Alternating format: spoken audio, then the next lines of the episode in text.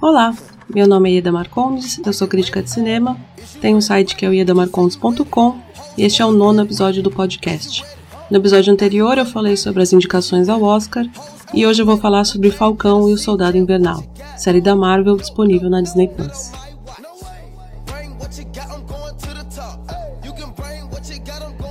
A série se passa após os acontecimentos de Vingadores Ultimato, depois que o Steve Rogers deu o escudo dele para o Falcão e foi curtir a aposentadoria, só que o Falcão não se sente apto a tomar o lugar do Capitão América e acaba doando o escudo para um museu, que acaba sendo uma péssima ideia. Quem viu a série já sabe por quê. Enquanto isso, o Buck Barnes está fazendo terapia, tentando compensar as vítimas que ele fez quando atuava como soldado invernal. Os dois acabam se juntando justamente por causa do escudo do Capitão América e eles vão enfrentar uma organização terrorista composta por pessoas que se sentiram prejudicadas quando o blip do Thanos foi desfeito.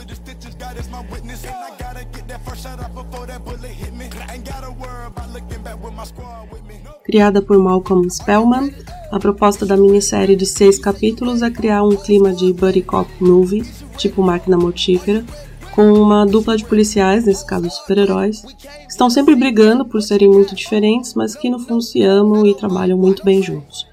Na fórmula do buddy cop ou do policial amiguinho, os atores têm de ser muito carismáticos, muito engraçados, e é aí que o Falcão e o Soldado Invernal encontram seu primeiro problema. O Anthony Mackie, que faz o Falcão, e o Sebastian Stan, que faz o Soldado Invernal, não sustentam a minissérie sozinhos. As piadas não funcionam, parece que eles não têm muita química, eu não tenho interesse algum em ver os personagens pedindo empréstimo no banco ou consertando um barco, e a série acaba dependendo muito das participações especiais.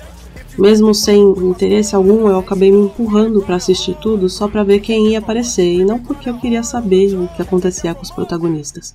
Parece que todo mundo ao redor deles é mais interessante, você fica meio que sem entender por que, que esses dois ganharam uma série. Sabe a reunião que podia ser um e-mail? O Falcão Cidade Invernal podia ser só, sei lá, um verbete na Wikipedia.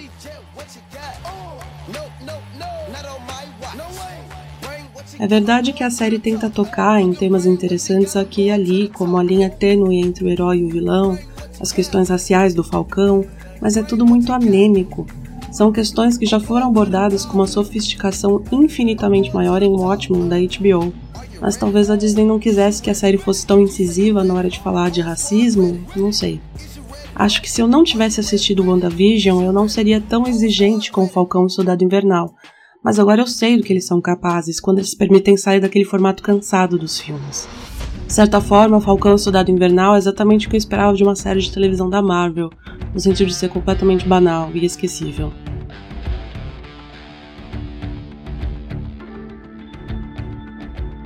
Cinco episódios da minissérie já estão disponíveis na Disney Plus.